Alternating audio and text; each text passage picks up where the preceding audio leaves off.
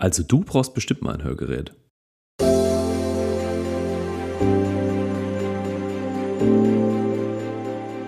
Denn vom Hörensagen hört keiner besser.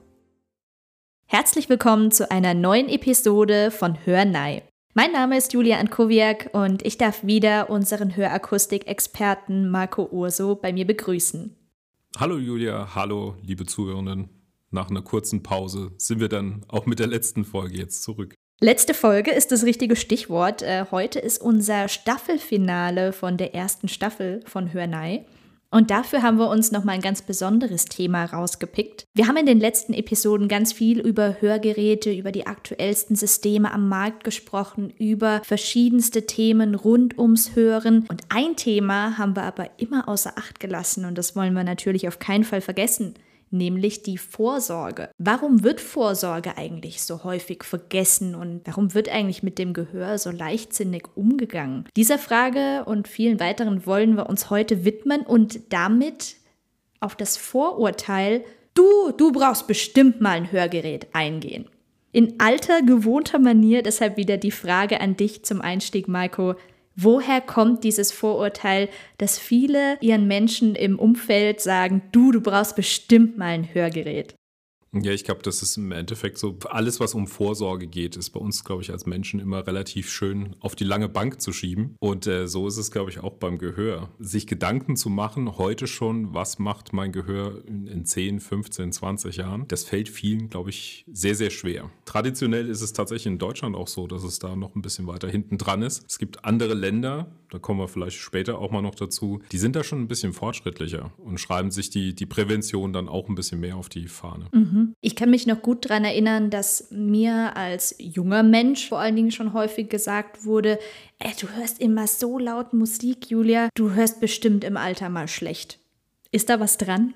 Oh, ich liebe dieses Vorurteil. ich liebe es. Wie du weißt, komme ich ja aus dem Saarland. Größter Arbeitgeber im Saarland waren daher ja auch irgendwie mein Kundenklientel damals dort, war der Bergbau oder die Stahlhütte. Und das Coolste war, finde ich immer, und ohne jetzt irgendwie respektlos zu klingen, war immer diese Aussage der Kunden, wissen Sie, ich war nie in der Diskothek, ich habe noch nie laut Musik gehört. Ja, was soll man darauf sagen? Also acht Stunden Dauerbeschallung durch einen Bohrhammer oder durch eine Presse oder sonst irgendwas, was da im Endeffekt im Stahlwerk oder unter Tage stattgefunden hat. Ich glaube, das ist schlimmer als jede Diskothek oder Musikbeschallung, die kurzfristig auftritt. Also letztendlich kann man schon mal kurz festhalten, glaube ich, ein Zwischenfazit nach zwei Minuten. Mal laut Musik zu hören ist jetzt nicht der riesen Super-GAU. Die Dauerbelastung macht meistens eher den, den größeren Schaden. Wobei es dann natürlich Ausnahmen gibt. Kommen wir später noch dazu. Klar, wer natürlich wahrscheinlich acht Stunden am Tag äh, in dieser Lautstärke Musik hört, vielleicht bei irgendwelchen Festivals arbeitet und immer direkt vor der Box steht oder jemand, der als DJ arbeitet und mehrere Stunden am Abend in irgendwelchen Clubs äh, rumtingelt, das ist, glaube ich, dann auch wieder was anderes. Das geht dann auch in die Richtung, wie das Beispiel des Bergbaus, was du gerade genannt hast, wo man einfach ja beruflich die ganze Zeit mit diesem Lärm konfrontiert ist. Wenn wir mal so ein bisschen darauf eingehen, ähm, welche Berufsgruppen denn besonders gefährdet sind und bei wem dieses Vorurteil, du brauchst bestimmt mal ein Hörgerät, vielleicht sogar zutrifft. Wo würdest du sagen, welche Personengruppen sollten sich durchaus rechtzeitig mit der Vorsorge beschäftigen? Welche sind am ehesten von möglichen Schäden im Alter betroffen? Also zwei Gruppen habe ich ja schon ein bisschen angesprochen, wobei die natürlich in Deutschland mittlerweile so ein bisschen aussterbende Berufe sind, im Bergbau oder in der Stahlhütte zu arbeiten. Aber letztendlich auch die verarbeitende Industrie, die ist meistens relativ laut und vor allem dieses kontinuierliche Störgeräusch, was da im Hintergrund läuft in vielen verarbeitenden Berufen. Aber auch das Handwerk ist da schon eine stark gefährdete Gruppe. Also wenn ich meinen Schwager da nehme, der arbeitet als Stahlbetonbauer auf dem Bau, das ist eine gefährdete Gruppe. Ne? Da wird im Endeffekt mit Presslufthammer einfach mal ein Loch gebohrt. Das ist ja natürlich schön, das mal so schnell mal zu machen. Er hat mir auch letztens erst gesagt gehabt, ja, also ich habe zwar Gehörschutz, aber ziehe ich halt nicht immer an. Ne? Gerade so wie es passt, vergisst man halt mal. Aber jeder weiß ja, wie laut das ist. Ne? Wenn ich mir vorstelle, manchmal, wenn ich hier im Homeoffice sitze und draußen wird irgendwas an der Straße gearbeitet und mit dem Presslufthammer gearbeitet, ich empfinde das schon aus größerer Distanz als wahnsinnig störend. Wie laut muss es dann dort sein?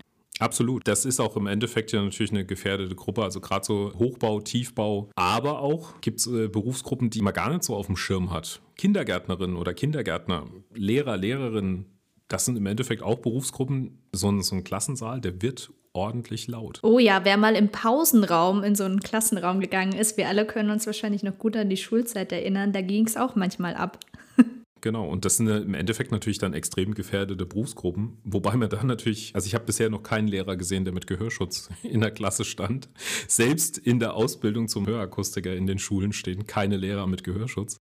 Äh, vielleicht wäre es aber doch mal sinnvoll, das zu machen. Was aber tatsächlich mal festhalten kann, die Berufsgenossenschaften sind mittlerweile doch ein bisschen pfiffiger unterwegs und achten doch ein bisschen oder informieren auch ein bisschen besser darüber, über Gehörschutz. Und es kommt immer mehr, dass halt der Gehörschutz auch ein Teil der persönlichen Schutzausrüstung wird. Jetzt sprechen wir natürlich ganz viel über gefährdete Berufsgruppen und ich glaube, das ist auch immer ganz gerne eine Ausrede von Menschen, dann zu sagen, ja, ich höre halt schlecht, weil ja im Beruf wurde mein äh, Gehör geschädigt. Jetzt ist es ja aber so, dass oftmals gar nicht nur der Beruf dazu beiträgt, sondern vielleicht auch bestimmte Hobbys in der Freizeit, die auch nicht unbedingt äh, ein gesundes Gehör fördern. Gibt es da so ein paar Beispiele, die man hervorheben kann, welche Hobbys besonders Hörschäden fördern, sodass unsere HörerInnen wissen, okay, da sollte ich vielleicht mich rechtzeitig um Vorsorge kümmern oder auch entsprechenden Gehörschutz tragen? Wir umschreiben im Endeffekt jetzt als Hobby auch das Heimwerken zu Hause, weil tatsächlich auch Berufshandwerker, wenn sie zu Hause was machen, ich flex mal schnell was ohne Gehörschutz, da wird es dann vernachlässigt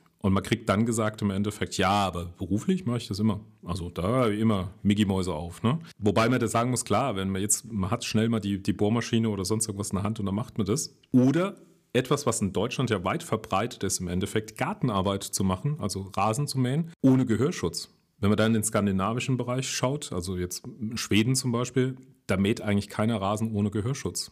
So ein Rasenmäher ist unheimlich laut, es ist ein kontinuierliches, störendes Geräusch, schädigt eigentlich auf Dauer auch die Ohren. Wo das jetzt schon ein bisschen mehr verbreitet ist, habe ich festgestellt, ist es bei den Traktor- oder für unsere bayerischen Zuhörer Bulldog-Fahrern. Die nutzen tatsächlich viel, viel vermehrter auch mal die Mickey-Mäuse oder halt irgendwelchen Gehörschutz. Aber um den Bogen jetzt wieder zurückzubringen zu den Hobbys, natürlich gibt es Hobbys, die halt auch prädestiniert dafür sind dass infolgedessen auch eine Hörschädigung kommt, wie zum Beispiel die Jagd. Also so ein Knall, der da abgesondert wird, der hat schon gut und gerne mal so 170, 180 Dezibel. Es ist zwar ein kurzfristig auftretendes Ereignis, aber das kommt so schlagartig, dass es halt auch bei einmaligem Vergehen da zu, einem, zu einer äh, Hörschädigung kommen kann. Und da gibt es natürlich Gehörschutz, der ein bisschen weiter über das hinausgeht, was man normalerweise als äh, Gehörschutz kennt. Was wäre noch zu nennen? Motorsport. Also es gibt ja im Endeffekt so die ganz Hardcore-Motorsport-Fans, die dann auch bei irgendwelchen Rennen als Streckenposten stehen. Auch das ist sehr, sehr laut. Auch da sollte man das Gehör schützen. Aber auch die Hobbymusiker sollten sich immer daran erinnern, dass man vielleicht sein Gehör schützt. Denn so ein maßgefertigter Gehörschutz sorgt ja im Endeffekt dafür, dass ich die Musik trotzdem in voller Klangbreite hören kann, aber halt einfach nur in einem Niveau, das halt doch ein bisschen verträglicher ist für die Ohren. Ah ja, das ist auch interessant. Das wusste ich zum Beispiel nicht, dass der Gehörschutz dann insbesondere bei Musikern so gemacht ist, dass man trotzdem alles wahrnehmen kann. Also macht natürlich absolut Sinn, aber war für mich jetzt auch neu. Ja, das sind bei, tatsächlich bei den meisten Gehörschutzarten. Also man kennt meistens ja entweder die Mickey-Mäuse oder man kennt diese, also Mickey Maus für alle anderen ist es im Endeffekt ein Kapselgehörschutz, der das Ohr komplett abschließt. Ach so, und ich dachte die ganze Zeit, es geht um diese Kopfhörer, die einfach so groß sind, dass es aussieht, als hätte man Mickey Maus Ohren. Ich glaube schon, dass der, der Name auch daher kommt. Okay. Aber im Endeffekt eigentlich im Fachausdruck Kapselgehörschutz. Mhm. Ähm, es gibt natürlich Altersgruppen, da geht es nicht anders. Also unser fünf Monate altes Kind, das nutzt im Endeffekt auch einen Kapselgehörschutz, wenn wir da in einer lauten Umgebung sind. Mhm. Ähm, da kann man noch nichts ins, in den Gehörgang reinstecken. Sollte man jedenfalls nicht. Ähm, bei anderen Bereichen ist es tatsächlich so, da arbeitet man dann schon eher mit so einem Gehörschutz, der dann nochmal einen zusätzlichen Filter hat, dass man Sprache gut verstehen mhm. kann. Also im beruflichen Feld ist das ja, glaube ich, so ein interessantes Thema, dass man seine Kollegen schon noch hört, aber die Baumaschine oder den vorbeifahrenden Rennwagen, den sollte man ja jetzt nicht mehr so laut hören. Wann fängt man denn am besten an, in die Vorsorge zu gehen oder einfach auch Gehörschutz zu tragen? Ich habe jetzt gerade das Beispiel von deinem Sohn gehört mit fünf Monaten, wenn der in einer äh, lauten Umgebung ist. Natürlich trägt er hier schon Gehörschutz, aber wann sollte man denn tatsächlich aktiv mit einer Vorsorge beginnen? Hm, gestern am besten. also da gibt es keine wirkliche Altersgruppe, weil letztendlich jemand, der mit 16 seine Ausbildung zum Zimmermann anfängt, der sollte natürlich dann auch spätestens in dem Alter anfangen, sein Gehör zu schützen. Mhm. Ähm, jetzt ist es natürlich in diesem speziellen Fall, was unseren Sohn betrifft, äh, doch ein bisschen was anderes. Äh, der kann noch nicht für sich selbst entscheiden. Da entscheiden wir, dass wir das Gehör schützen. Aber letztendlich kann man nie zu früh anfangen, das Gehör zu schützen. Natürlich, klar, man sollte es nicht übertreiben, sonst züchtet man sich da auch eine, eine Hypersensibilität. Aber so ein gesundes Maß sollte man vielleicht schon einhalten, damit es halt am, ja, das Gehör lange erhalten bleibt. Weil klar, wir haben uns jetzt in den letzten Folgen lang und breit über Hörgeräte unterhalten, wie toll die sind und was die alles können.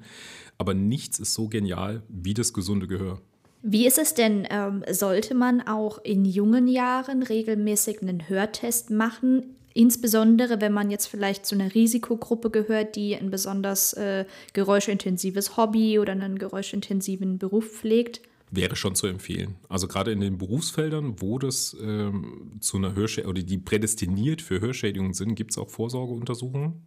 Mhm. Äh, da fehlt mir jetzt tatsächlich das Wissen, wann die starten, aber sie sind auf jeden Fall regelmäßig. das kann man schon mal festhalten.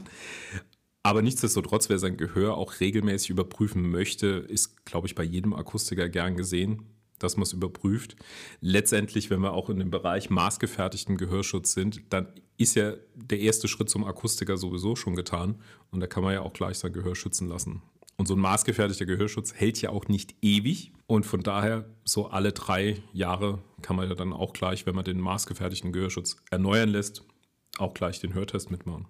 Das heißt, so ähm, eine klassische Vorsorge würde jetzt gemäß ähm, deiner Empfehlung so aussehen, dass man einfach in den gefährdeten Berufen regelmäßig auch das Gehör überprüfen lässt.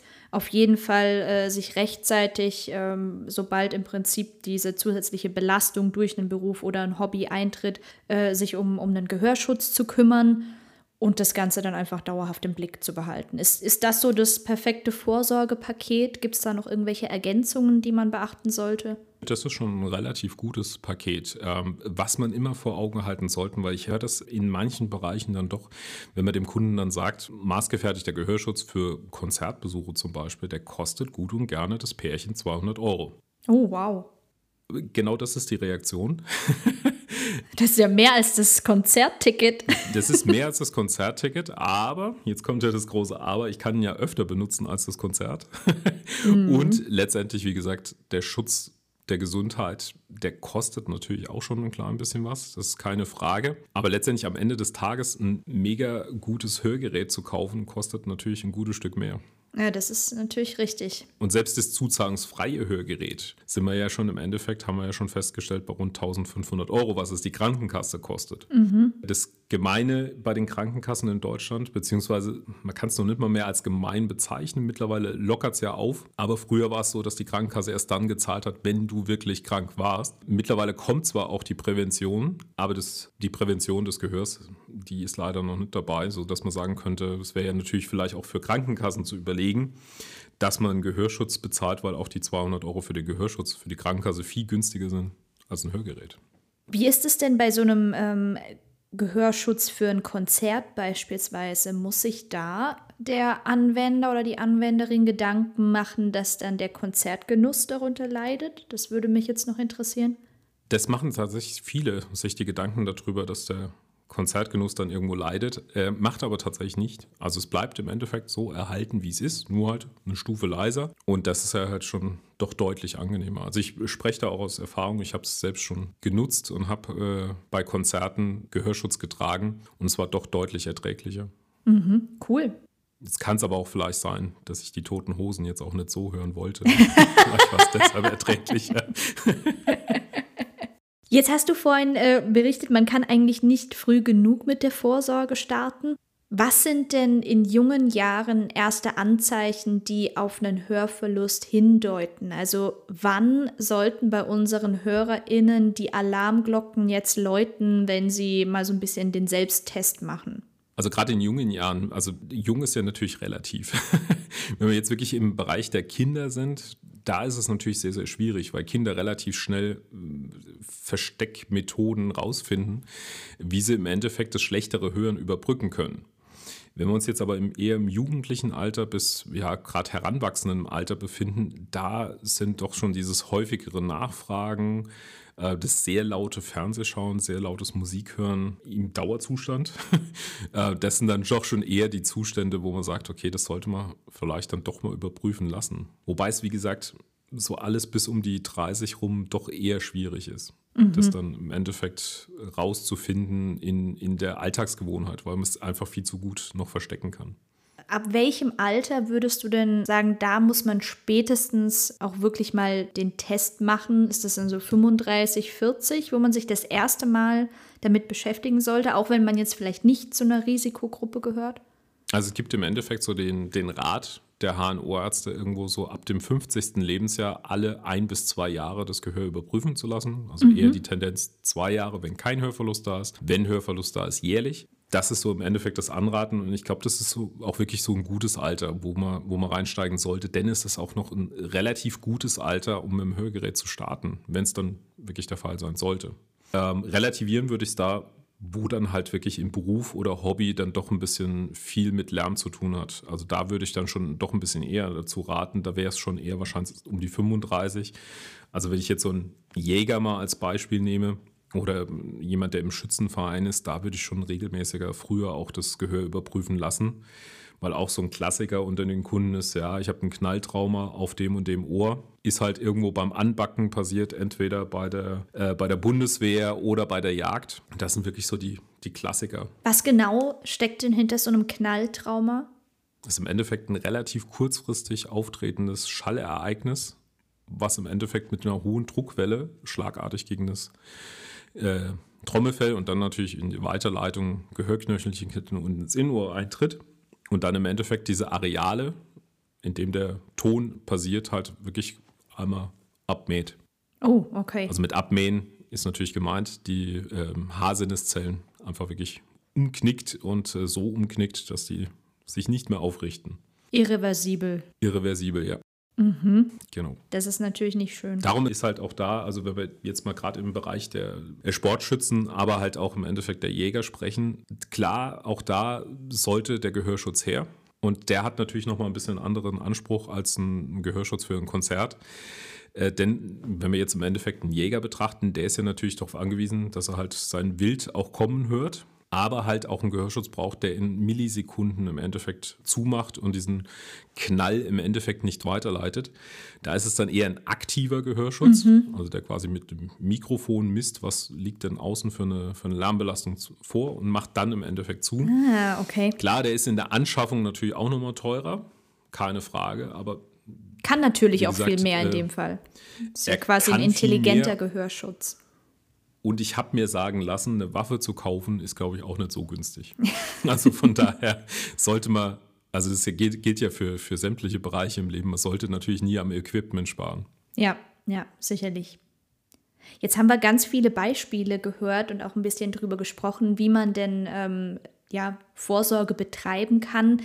Am wichtigsten ist es natürlich, wahrscheinlich für alle immer, das Risiko auf einen Hörverlust irgendwie zu minimieren. Und ähm, jeder, der auch dieses Vorurteil mal von irgendjemandem aus dem Umfeld gehört hat, du brauchst bestimmt mal ein Hörgerät, der möchte dann natürlich gerne entgegnen. Ja, ähm, wenn du das denkst, ähm, ich habe aber Vorsorge betrieben und äh, achte darauf, dass äh, meinem Gehör nichts passiert.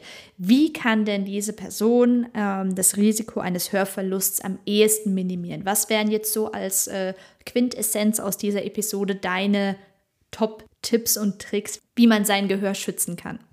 Also ganz klar, fangen wir doch mal ganz vorne an. Natürlich laute Schallereignisse meiden. Das geht natürlich nur bedingt. Mhm. Äh, klar, im, im Hobbybereich hat man es noch ein Stück weit mehr in der Hand als im beruflichen Bereich. Aber man kann natürlich dafür sorgen, wenn ich im Endeffekt acht Stunden am Tag an einer lauten Maschine stehe, wäre es natürlich zu empfehlen, dass im Ausgleich dazu äh, die acht Stunden freie Zeit, die vielleicht hinten dran folgen, äh, dann vielleicht nicht gerade bei einem Techno-Rave äh, ausklingen. Da wäre es vielleicht dann doch schon zu empfehlen, dass man dann vielleicht eher was Ruhigeres sucht.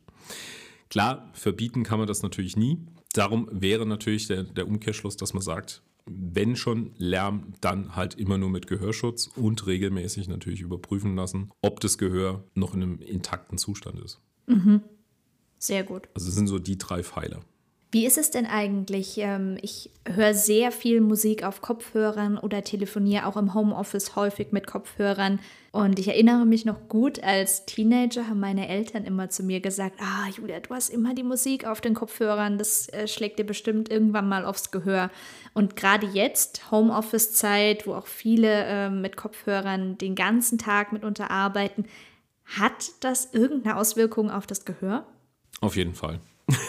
Kann man relativ kurz auch so beantworten.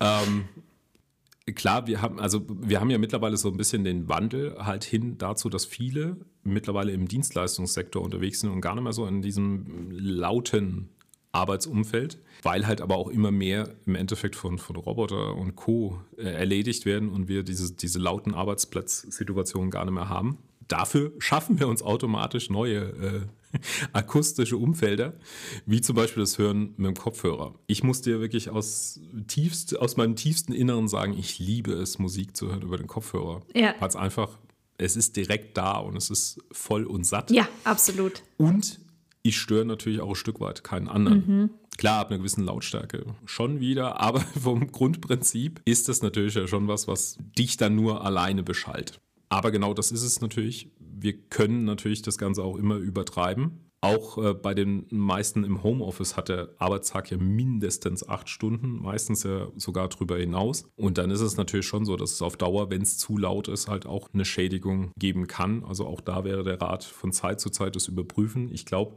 jetzt oute ich mich immer wieder als äh, Apple-Nutzer. Ich glaube, das iPhone zeigt es sogar an äh, ab oh, wann du in einem okay. Bereich bist, wo du zu laut unterwegs bist.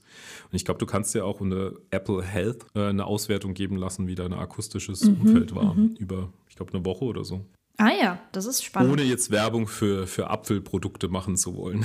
ich bin mir ziemlich sicher, dass es da auch das Android-Pendant dazu gibt. Mit Sicherheit. Andere Hersteller haben auch schöne Geräte. So ist es, so ist es.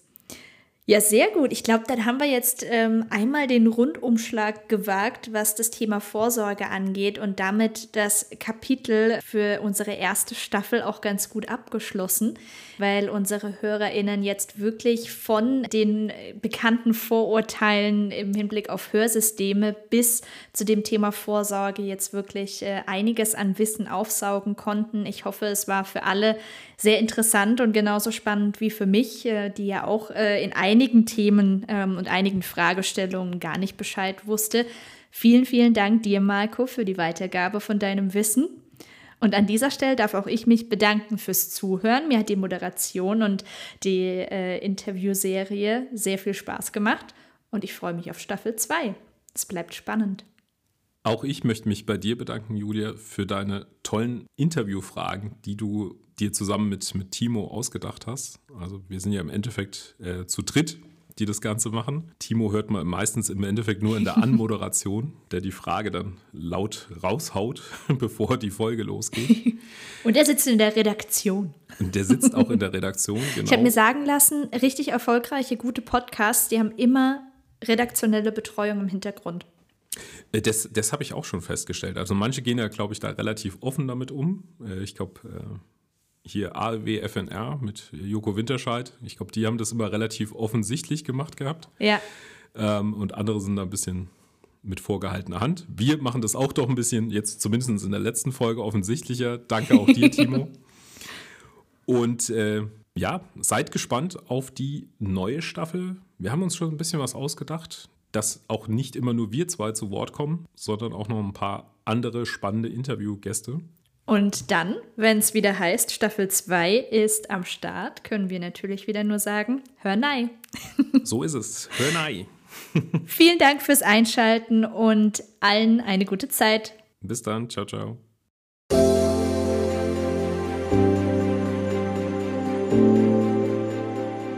Denn vom Hörensagen hört keiner besser.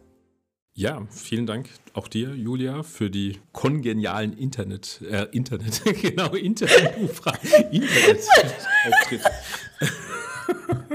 so, sammeln wir uns.